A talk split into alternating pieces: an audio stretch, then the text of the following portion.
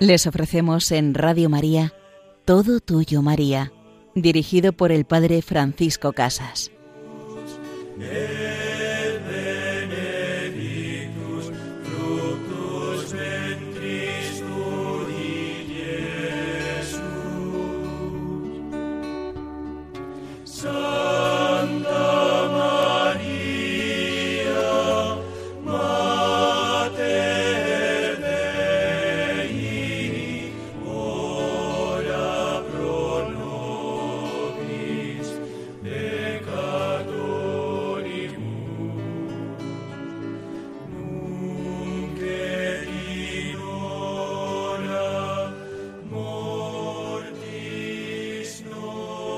Tú eres nuestra Madre, querida Virgen María, y a ti nos ofrecemos y a ti nos consagramos para que tú nos acerques cada día a tu Hijo Jesús. Estamos en este programa en todo tuyo, María, y nos vamos a acercar a esa respuesta que diste al embajador celestial, al ángel Gabriel, en aquella jornada preciosa que cambió toda tu vida. Tú tenías tu plan de virgen, de entregarte a Dios por completo, siendo virgen consagrada a Él. Y Él, el Señor, tenía otro plan, soñaba contigo, querida Madre, para cumplir una misión, la misión más importante de la historia, la misión de acoger en tu seno al Mesías, al Salvador del mundo pues vamos a profundizar en tu respuesta al presentar ese plan el ángel Gabriel. Y en la segunda parte de nuestro programa nos acercaremos a uno de los padres apologistas, a Tertuliano, que si bien no entra dentro del número de los santos, él será quien presente a María, a nuestra Madre, como la nueva Eva pues en la segunda parte del programa nos acercaremos a él. Veremos su vida difícil, truculenta, donde viene al cristianismo, se va del cristianismo, y así como en nuestra vida nos vamos acercando y alejando tantas veces pues del Señor. La respuesta que María da al ángel Gabriel es una respuesta con una serenidad admirable, Zacarías se turba ante la visión del ángel y como que pierde la sensatez. Duda de lo que le dice el ángel, le parece imposible. Pero en María no hay ninguna señal de duda. Ella lo entiende, pero es responsable en su respuesta. No es una objeción, sino una pregunta de los caminos. Es decir, no de los caminos que Dios se reserva en su itinerario futuro, que quedan inescrutables, sino de su comportamiento, de su misión. La respuesta de María es simplemente esta. ¿Cómo será esto que me anuncias? Pues no conozco varón. No es admiración o duda como diciendo ¿qué va a ser esto? ¿Cómo es posible que suceda así si no conozco varón? La pregunta es un poco distinta. ¿Por qué camino? ¿De qué manera? ¿Cómo va a ser esto? Pues el camino de la generación carnal está excluido. No conozco varón. Aquí es donde aparece el propósito de virginidad de María. Yo no conozco varón. Es absurdo decir no conozco varón, pero lo conocerá. Pues sería tonta para decir ¿cómo va a ser esto? Pues engendrando un hijo. Mira que sería luminosa la pregunta. No has tenido todavía contacto con tu marido, lo tendrás y ya está. Eso a nadie se le ocurre. Ninguno en el Antiguo Testamento al que se le haya anunciado un hijo, como a Ana en el libro de Samuel, vas a tener un hijo, dice, ¿cómo va a ser esto? Si hasta ahora no lo he tenido. No tendría sentido. María quiere decir, ¿cómo va a ser esto? No lo dudo. Pregunto solamente cuál debe ser mi comportamiento, por qué camino se va a realizar. ¿Qué tengo yo que hacer? Pues está excluida la generación carnal. Yo no conozco varón. Esta postura en María no es de autosuficiencia, ella ha abrazado la virginidad en su sentido pleno, no por soberbia o por decisión suya personal, caprichosa o arbitraria, sino por fidelidad al amor de Dios en ella. No puede dudar de que Dios la quiere así, y eso le da una firmeza total. En ningún caso está dispuesta a renunciar a la maternidad con tal de conservar su virginidad. No va por ahí. Ella está segura de que Dios la quiere virgen, le anuncia que va a ser madre y pregunta ¿Y esto? ¿Cómo tengo que hacer? ¿Cómo se une esto? ¿Qué camino es el que tengo que tomar? Es lo que ella pregunta. ¿Cómo va a ser esto? Es un preguntar por el camino a seguir, pues no conozco varón. Y viene la respuesta del ángel. Precisamente porque eres virgen, vas a ser madre. No va a ser por comercio carnal, sino que el Espíritu Santo vendrá sobre ti, la fuerza del Altísimo te cubrirá con su sombra. Por eso, lo que nacerá de ti será santo, hijo de Dios. Es la indicación de que realmente es a través de su virginidad el camino de la maternidad. El Espíritu Santo vendrá sobre ti y serás madre del Hijo de Dios, no simplemente de un descendiente de David, de un Mesías, de un rey terreno, sino que serás madre del Hijo de Dios. Pues admirando estas virtudes, esas actitudes de la Virgen, su sencillez, su prontitud, su disposición, podemos pedirle una apertura grande de corazón para cumplir nuestra misión, la que sea, porque a veces nos cerramos a los caminos de Dios, nos cerramos en nuestros proyectos personales, nos parece más seguro el camino que nosotros trazamos y entonces no cumplimos la misión. Nos da miedo a veces el cumplimiento de la misión del Señor, porque nos lo habríamos imaginado de otra manera, porque entendemos que tiene que ser por otro camino, y no nos fiamos, no dejamos que sea el Señor quien actúe, quien nos lleve, quien nos vaya encerrando en su plan de amor, quien nos vaya dando como pequeñas luces, incluso a veces, aunque las vislumbremos y digamos, pues es por aquí, nos cuesta dar el paso, nos da miedo, nos da miedo dejarnos guiar por el Señor, dejarnos sorprender de Él, y queremos convencerle, decirle, pero mira Señor, si yo he elegido mi camino de virginidad, he elegido este camino, ¿cómo vas a pedirme otra cosa? Si este es bueno, este camino es bueno. Y el Señor en ningún momento le va a decir a María que su decisión libre y respuesta a la vocación que el Padre había puesto en su corazón de ser virgen fuera malo. En ningún momento el ángel le dice, oye, mira María, esto que has elegido no es bueno. No, sino que alabando su virginidad, porque es virgen, porque está abierta totalmente a la voluntad de Dios, le dice, pues mira, ahora el Padre quiere otra cosa de ti. Quiere que manteniendo tu virginidad, además seas madre ahora que te ve tan bellamente preparada, tan abierta a lo que el Padre quiere, ¿eh? es ese lirio abierto que quiere como recibir esa gota de agua, quiere recibir al Hijo de Dios en su seno, le dice como en esa representación preciosa del arte en el que Jesús y María están como inclinados el uno al otro y le dice cógeme a mí y cógeme.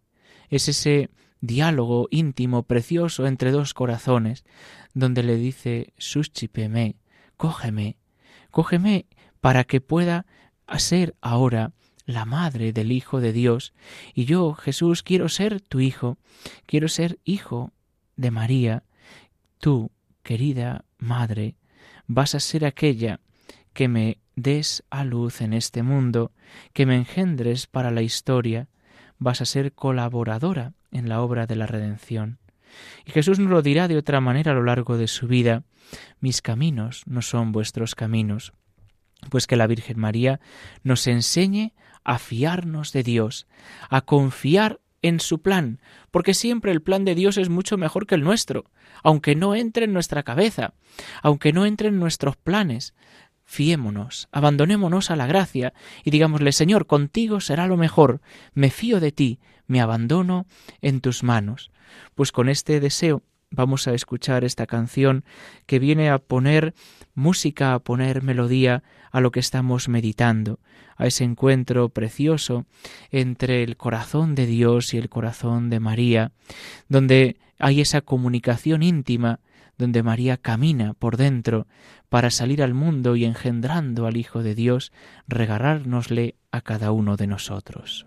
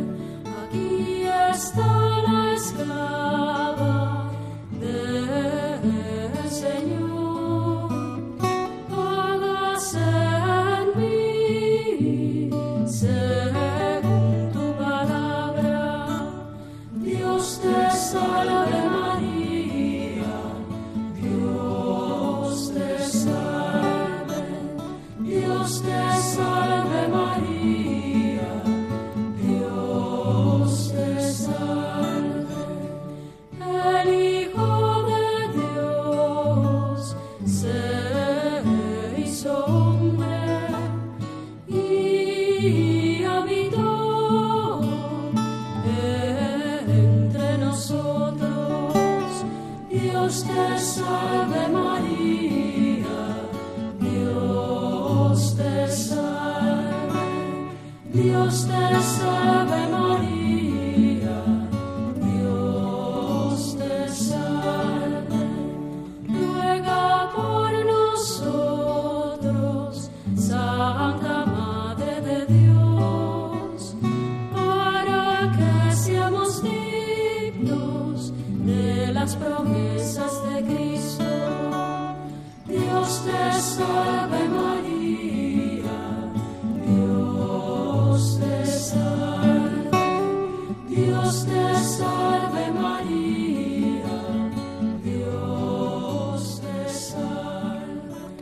Nos encontramos en este programa en todo tuyo, María, con el Padre Francisco Casas.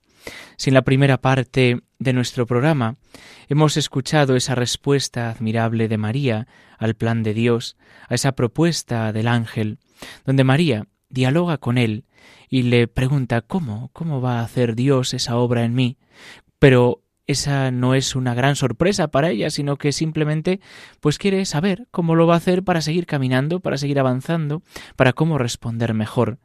Y en esta segunda parte de nuestro programa nos acercamos, como ya os anunciaba, a este padre apologista, defensor de la fe, a Tertuliano, que nació en la ciudad de Cartago, hoy desaparecida, en la actual Túnez, en torno al año 160, y él fallecería en torno al año pues 220.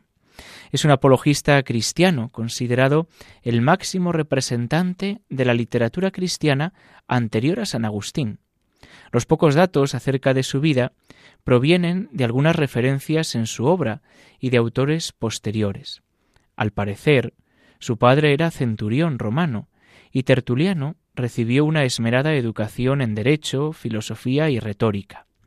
Vivió un tiempo en Roma, donde probablemente ejerció como abogado y se interesó por el cristianismo, aunque su conversión tuvo lugar a su regreso a Cartago alrededor del año 190, cuando él tendría unos 30 años más o menos. A partir de ese momento, desplegó una notable actividad polémica contra los paganos y los herejes, y en defensa del cristianismo a través de numerosos escritos.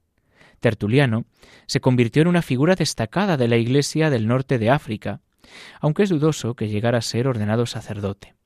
En sus escritos elaboró una prosa latina original y desarrolló el vocabulario que más tarde utilizaría el pensamiento cristiano.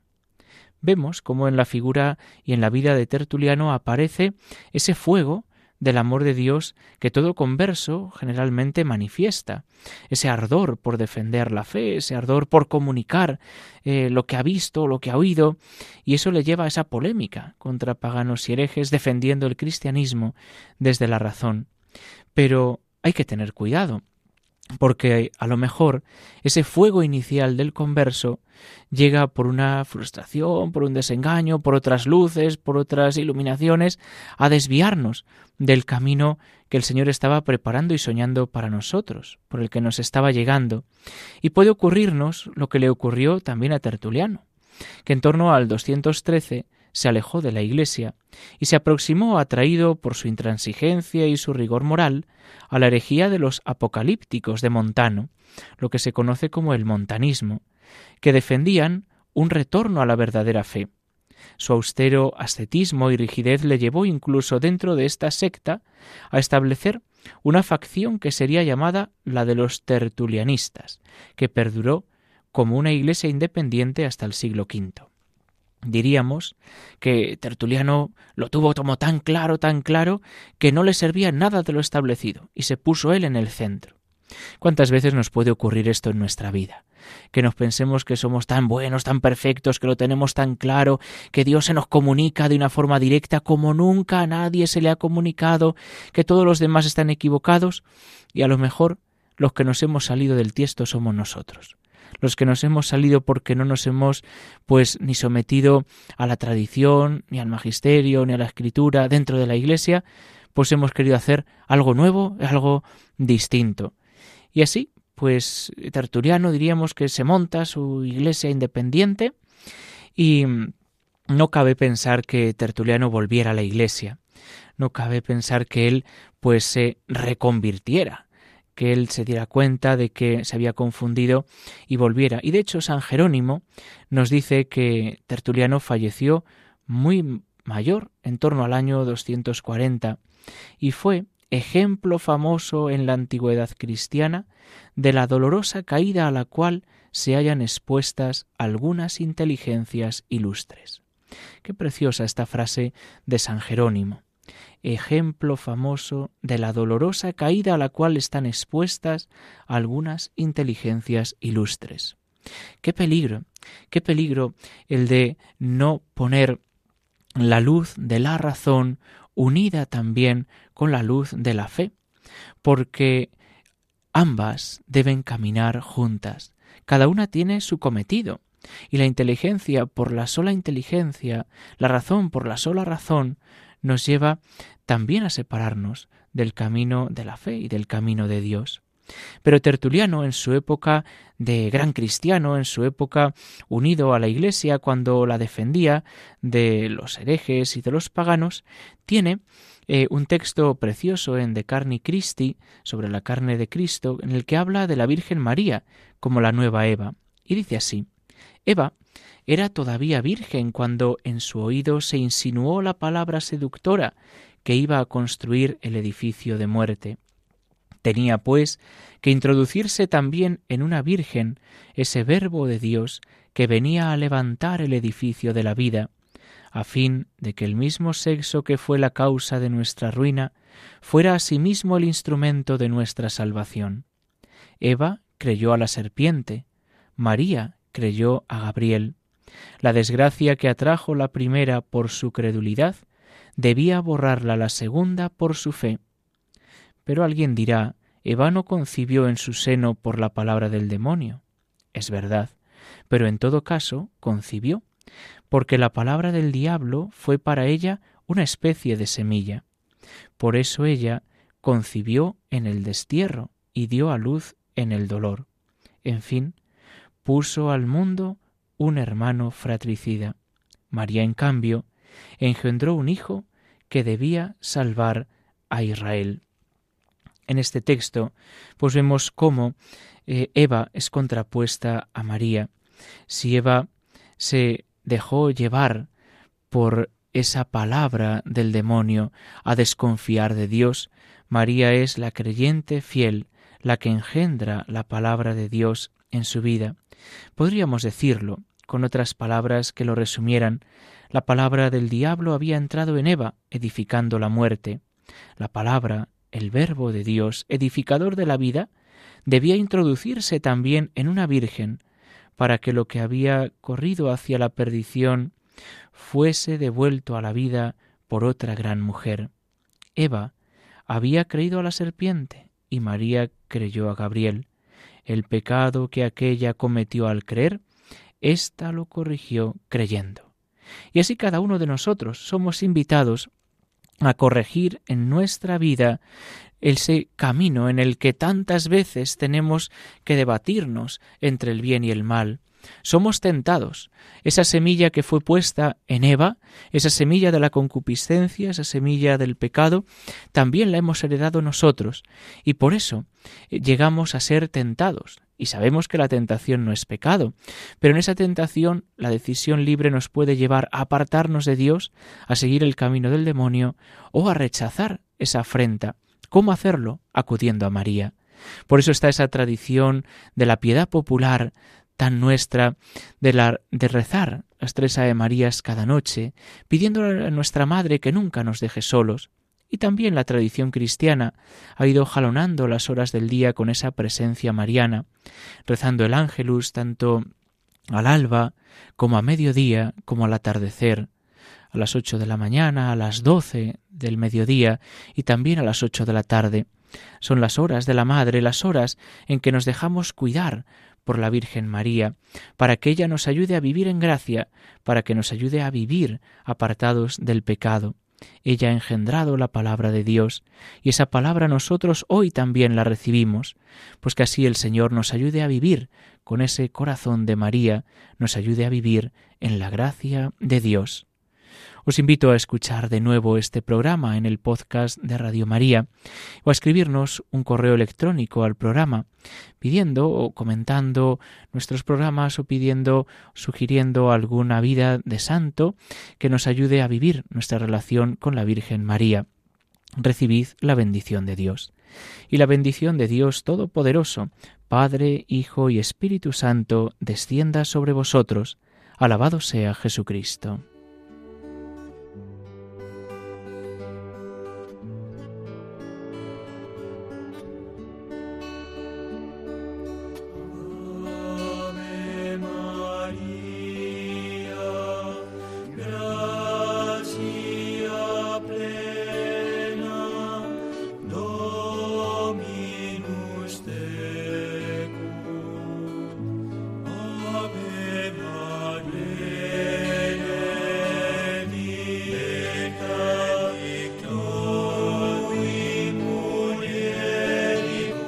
Han escuchado Todo Tuyo María con el Padre Francisco Casas.